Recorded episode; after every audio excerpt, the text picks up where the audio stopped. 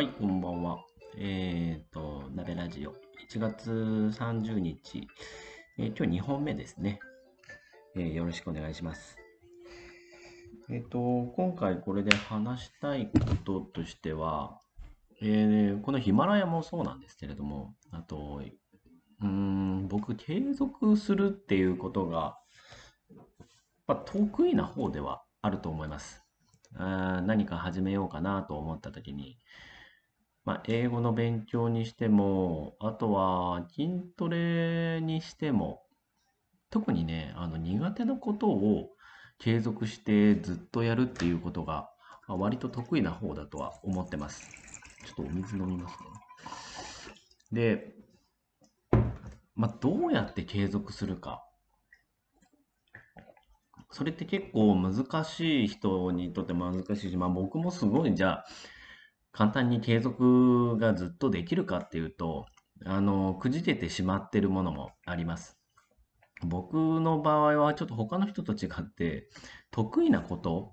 の継続の方が実は難しくて、あの、苦手なことはずっと、あ、苦手だな、苦手だなって思いながら、えっと、毎日、あの、やってみたりとか、まあ、ちょっと苦手の克服っていうのが、自分のこと、自分の中ですごく、なんていうの、モチベーションが上がるというか、なんか克服できた時の、あの、幸福感みたいなのがあるので、あの、そっちの方が得意だったりします。じゃあ、どうやって継続をさせていくのか、あとは習慣化するのか、まあ、いろんな本にもありますよね。こう習慣化のコツとか、そういうのも自己啓発本とかも読んだりとかすることで、モチベーションが上がったりする人もいると思うので、あの、それはやっていただいていいかなと思います。うんあとは、僕のおすすめとしては、あの、 TED って知ってます？あの、あれですよ、熊の映画の方の、あのテッドじゃなくて、 TED Talk とか、あの、その英語の教材としても、あの、おすすめされていて、アメリカ、の英語でのプレゼンテーションをみんながこう、いろんな分野でやっていって、あの、YouTube とかでもよく出てるので、TED トーク、TED で調べると TED トークっていうのがあるんですけれども、あの、それを、それを全部見るっていうようなやつじゃなくて、その中で、あの、30日間チャレンジっていう TED トークがあるんですよね。それ、すごく僕としては、あの、継続をさせるのにすごく効果的だったなと思ったので紹介したいと思います。30日間チャレンジって、ま、ただ単に新しく始めようとすることに関して、最低でも30日間チャレンジしましょう。あの、毎日ね。うん、例えば筋トレ、筋トレの時はね、そのテッドトーク時々見たりします。僕もちょっとまだ筋トレがね、習慣化してるとはちょっと言いづらいぐらいなので、あのーちょっと今のところ続けてはいて、今3ヶ月目。しかもこう一人で家で筋トレをするっていうこと、今までは日本にいた時とかはパーソナルトレーナーをつけたり、あとはジムに行ったりとかしていたんですけれども、結局3ヶ月続けましょうって言ってて、で、筋トレ自体って1週間に、まあ、2回やればいいみたいな、2、3回やればあいいですよみたいな。なぜならこう、あの筋肉をつけるのに休息する時間が必要なので、そういったことをよく筋トレの間の人たちも言われているので、毎日毎日することではないみたいな。でも僕が思うに筋トレってどうして続かないのかなって思うと、毎日やらないことだからだと思うんですよね。なので、あの、それが習慣化の妨げになっているなって感じたので、30日間毎日違う部位を筋トレし始めて、で、今3ヶ月目。過ぎて今4ヶ月目に入ろうかなとしてるんですが、ちょっと4ヶ月目に入ってから、ちょっとね、1週間に2回ぐらいしか筋トレはしてないんですけれども、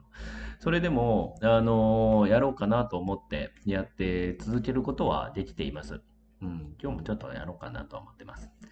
あとは、英語の、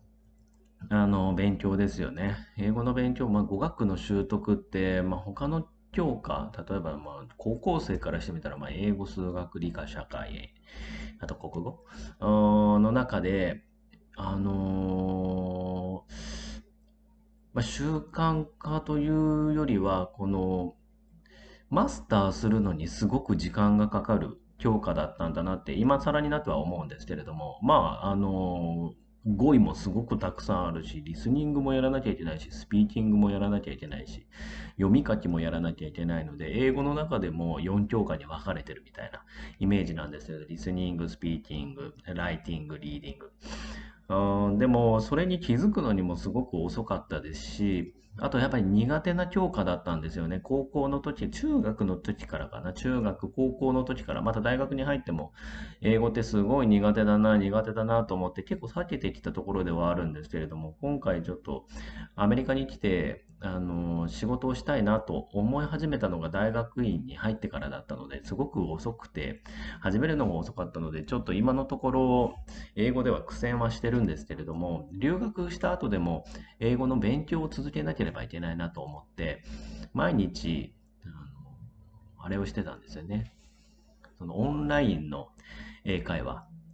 えー、日本にいる方だと DMM 英会話とか、あとは、えっ、ー、と、ネイティブキャンプ。僕が使ってるのはネイティブキャンプですね。あとは、えー、ケンブリーって言って、日本のサービスだけではなくて、いろんな国での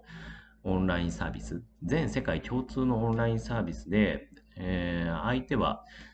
本当の英語の先生というよりは英語をネイティブに話す、国の人たちが先生となってやっているので DMMA 会話とかケンブあのネイティブキャンプみたいな形でテキストがすごいいいかっていうとそういうわけではないです。全員フリートークなので初級級者向けかな。うん、っていうのもあるんですけれども、やっぱりそれもあの週に5回とかやってますね。どうやったらじゃあ30日間続けられるのか。あそれは、えっと、まあ、自分のメンタルが強ければいいんですけど、嫌いなものをやり続けるっていうメンタルも、あの、ド M じゃないとちょっと無理なので、そういうのはやっぱりこう人に、まずはね、これをやるっていうことを人に話す。話し始めてから始める。でもこれをやろうかなと思ってるんだけれども、みたいな。まあ、応援してくれる人を、サポートしてくれる人を見つけたりとか、あとは、えー、あもちろん、あの、ツイッターとかインスタとかでこれを始めますみたいな感じで宣言してもいいかなとは思ってます。あとは経過を報告したりとかね、うんすることもすごくいいかなとは思っているのと、あとは毎回のように友達に、まあ今これやってんだけどまだ苦手なんだよね、英語苦手なんだよね、筋トレ苦手なんだよねって、あのできるだけ話して今の経過をやっぱお伝えするってこともすごくいいかなとは思ってます。あとは、えっと、他の人の力を借りることですよね。苦手なことって、あのー、やっぱり自分で解決できないこととか、自分では効率がいいと思っていたことが実は効率悪かったりすることもあるので、やっぱそういう時は他の人の力を借りたり、あとはやっぱりね、専門家がいるんですよね。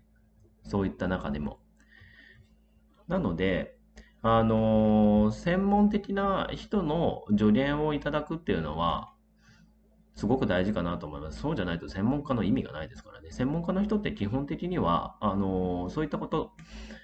そういったすごく苦手な人に対するアプローチも知っていたりします。なので、あのその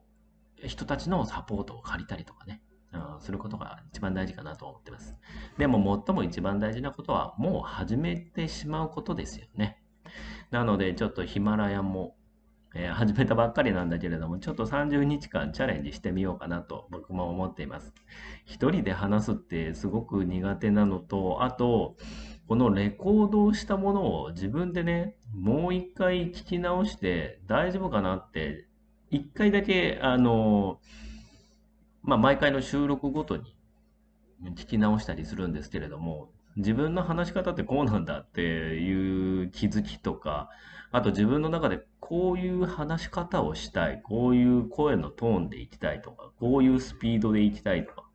あそういったことも、あの欠点とかが出てくるので、それを改善しながら30日間後はもうちょっと聞きやすいものにしていきたいなと思っています。では今日はこれで。ではまた会いましょう。